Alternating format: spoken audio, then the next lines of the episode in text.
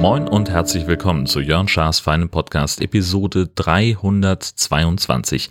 Ich bin Jörn Schaar und ihr seid es nicht. Ja, kurzer Rückblick auf äh, die Golfwoche. Ich habe vor einer Woche ja äh, Golf gespielt, das hatte ich glaube ich erzählt und jetzt habe ich endlich die Runde ausgewertet und meine Unzufriedenheit ist einigermaßen unbegründet gewesen, äh, auch wenn sie in der Sache richtig ist und ich viele Schläge liegen gelassen habe ist das Ergebnis doch beeindruckend gewesen. Ich habe 115 Schläge gebraucht auf 18 Loch und habe 43 Nettopunkte gespielt. Das hätte ein neues Handicap von 35,5 bedeutet, wenn es denn eine vorgabewirksame Runde gewesen wäre. Ja, ich habe da ein bisschen was verhauen, aber mir war auch schon bei der Runde klar, dass ich gar nicht so schlecht gespielt habe. Wie gut das eigentlich war, da war ich ehrlich gesagt überrascht. Dann war jetzt am Freitag habe ich mich getroffen äh, mit einem alten Freund von mir, mit dem ich damals auch mit Golfspielen angefangen habe und wir haben gewissermaßen Abschlusstraining vor einem Turnier gehabt, das ich gestern gespielt habe. Dazu gleich mehr. Es war ein Desaster. Also menschlich top, hat wahnsinnig Spaß gemacht, aber spielerisch war es halt einfach mal nix. Ja. Äh, ich habe etliche Löcher gestrichen. Das wäre eigentlich gar nicht so schlimm, wenn wir nicht vorher aufgrund des Ergebnisses der letzten Runde gesagt hätten, wir machen da mal eine vorgabewirksame Runde draus. Wäre doch toll, wenn ich mich noch ein bisschen runterspielen könnte.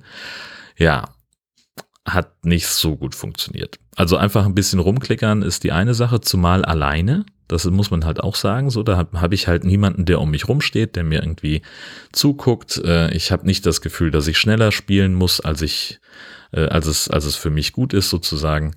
Da ist mir auch mal ein schlechter Score egal. Aber wenn ich das Ergebnis von neulich dann reproduzieren soll, dann, äh, naja, halt nicht. Und äh, das war doppelt blöd, denn ähm, Gestern war ich dann in Uhlenhorst in Dänischen Hagen bei Kiel und habe die Big Birdie Tour gespielt. Das ist eine Turnierserie, das ist mehr Party als Turnier, wollen wir ehrlich sein, mit lauter Musik, äh, mit in der Regel einem Biersponsor und äh, ja, guter Laune. Also da wird schon ordentlich Golf gespielt, aber halt ein bisschen, bisschen entspannter. Und das war, ja, äh, ich kannte die, die Turnierserie schon noch unter dem alten Namen Golfpunk Tour und äh, das war damals schon ganz witzig und dachte, ach Mensch, was soll's, meldest du dich mal an. Und auch hier ähm, desaströs, muss man wirklich einfach sagen. Es war einfach Kacke. Ich habe recht gut gestartet, ich habe zwei Löcher auch mit Paar abgeschlossen, also wirklich gut gepunktet. Ähm, aber dann äh, irgendwie ein kompletter Einbruch. Ich weiß nicht, was ich da gemacht habe. Es war einfach scheiße. Doch eigentlich weiß ich genau, was ich gemacht habe. Ich war unkonzentriert. Also die Abschläge haben eigentlich fast alle sehr gut funktioniert. Und danach war halt alles Kacke. Also wirklich alles. Also ich habe da nichts mehr getroffen und habe dann häufig auch noch im Bunker gelegen. Da bin ich dann auch gerne mal nicht rausgekommen.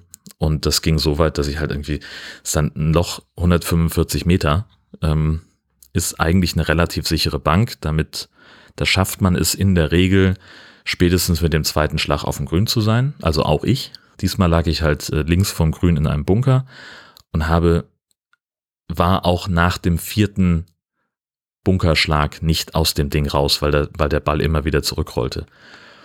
Also, ne, es ist ja bei mir so, ich habe dann an jedem Loch, mit meinem Handicap habe ich jetzt an jedem Loch zwei Schläge vor, die darf ich besser sein. Also, und da hätte ich halt noch nach dem fünften, wenn ich mit dem fünften eingedocht hätte, hätte ich noch ähm, die gleichen Punkte bekommen wie jemand anders, der mit drei Löchern, mit drei Schlägen einlocht. Dann wären noch zwei Schläge übrig geblieben, ähm, um in die Punkte zu kommen. Aber wenn du halt mit dem fünften Schlag noch im Bunker liegst und dann noch weit von der Fahne weg bist, dann äh, wusste ich einfach in dem Moment, ich war so pissig, dass ich diesen Ball nicht einlochen würde. Und ich musste mich echt zusammenreißen, dass ich nicht Ball und Schläger in den Wald schmeiße. Ich war echt stocksauer. Meine beiden Mitspieler waren, glaube ich, auch ein bisschen irritiert. Aber äh, insgesamt, äh, das war, war eine, eine, sehr schöne Runde. Wir hatten sehr viel Spaß miteinander, haben uns gut verstanden.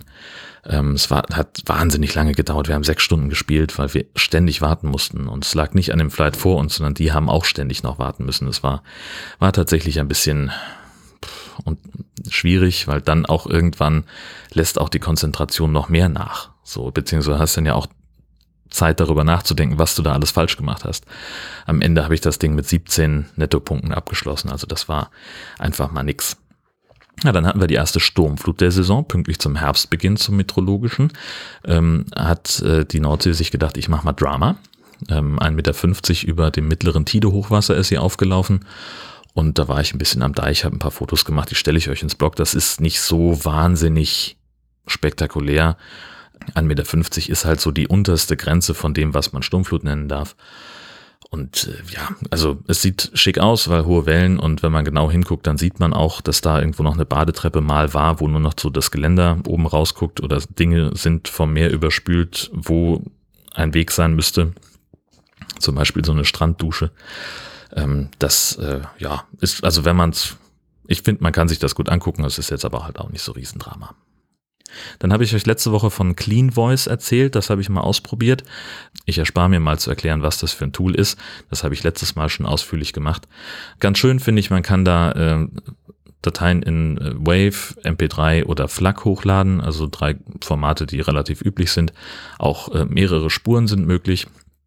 Und dann war es so, die letzte Episode war in der Rohaufnahme 28 Minuten 31. Dann habe ich einen Rohschnitt gemacht der war dann etwas unter 25 Minuten lang und Clean Voice hat dann nochmal eine gute Minute rausgeschnitten an Stotterern, an Mundgeräuschen und so weiter. So, und dann müssen wir auf die Zeit gucken. Normalerweise höre ich die Folge durch und schneide das raus, was mich stört. So, und da kann man also rechnen, ähm, mindestens mal, also ich habe jetzt letzte, letztes Mal ja fast nichts ge gemacht, sondern mich sehr auf Clean Voice verlassen und habe also äh, ungefähr die halbe Spielzeit der, also ich habe die Episode durchgehört und dann nochmal die halbe Spielzeit dran, also nochmal 14 Minuten, äh, um sie zu bearbeiten. Manchmal geht das auch auf ja, die gleiche Länge im Prinzip, je nachdem, wie aufwendig ich das haben möchte an dem Tag. Also sprich, ich habe in etwa 40 Minuten für den Rohschnitt gebraucht. Clean Voice brauchte dann nochmal 13 Minuten, um es zu bearbeiten. Das ist also ähm, erstmal schon mal nicht so äh, nicht so eine Zeitersparnis ist, erspart nur Arbeit. Ähm, dann gibt es aber ein Problem. Äh, wenn man nämlich die fertige Datei von Clean Voice wieder in Ultraschall reinzieht, dann stellt man fest, dass sich durch den Schnitt selbstverständlich die Kapitelmarken verschoben haben. Ne, ich hatte also beim Rohschnitt Kapitelmarken gesetzt. Der wurde dann eine Minute kürzer, aber natürlich verschieben sich die Kapitelmarken nicht. Das heißt, es wäre, käme auf den Versuch an, die Kapitelmarken in die MP3-Datei zu schreiben und zu gucken, ob Clean Voice die wieder mitbringt. Das müsste man mal, mal rausfinden. Also ein möglicher neuer Workflow könnte sein, aufnehmen, grob schneiden, die Feinarbeit von Clean Voice machen lassen, dann die Kapitelmarken zu korrigieren und dann zu Auphonic und den Rest so zu belassen, wie ich es bisher auch schon mache. Das kommt dann mutmaßlich auf die gleiche Zeit raus. Als anderes Feature, man kann auch die Schnittmarken von Clean Voice runterladen, die in Ultraschall einfügen und dann selbst nur da schneiden, wo es nötig ist. Das habe ich auch ausprobiert, das bringt keinen Zeitvorteil. Und ja, dafür, dass ich keine Zeit spare, lohnt sich eigentlich die Mehrausgabe für mich nicht. Dafür schneide ich einfach zu routiniert und zu gerne am Audio herum. 10 Euro für 10 Stunden, 25 für 30 Stunden oder 80 Euro für 100 Stunden kann man da ähm, als Preismodell auswählen. Wie gesagt, das ist was für Leute, die gerne ein sauberes Audio haben wollen, aber keine Lust haben zu schneiden. Insofern kann ich das empfehlen. Ähm, für mich selber ist das, glaube ich, nichts. Also ich hab, kann mir nicht vorstellen, dass ich das im Dauereinsatz haben möchte. Also der Entwickler von Clean Voice hat mir zum Testen äh, kostenlos ein bisschen Guthaben äh, auf meinen Account geladen. Das werde ich jetzt noch aufbrauchen vielleicht. Äh, aber im Wesentlichen lasse ich es einfach so, wie es ist. Ich habe schon gewählt. Wenn ihr es noch nicht gemacht habt, dann geht bitte hin. Heute, 26. September 2021.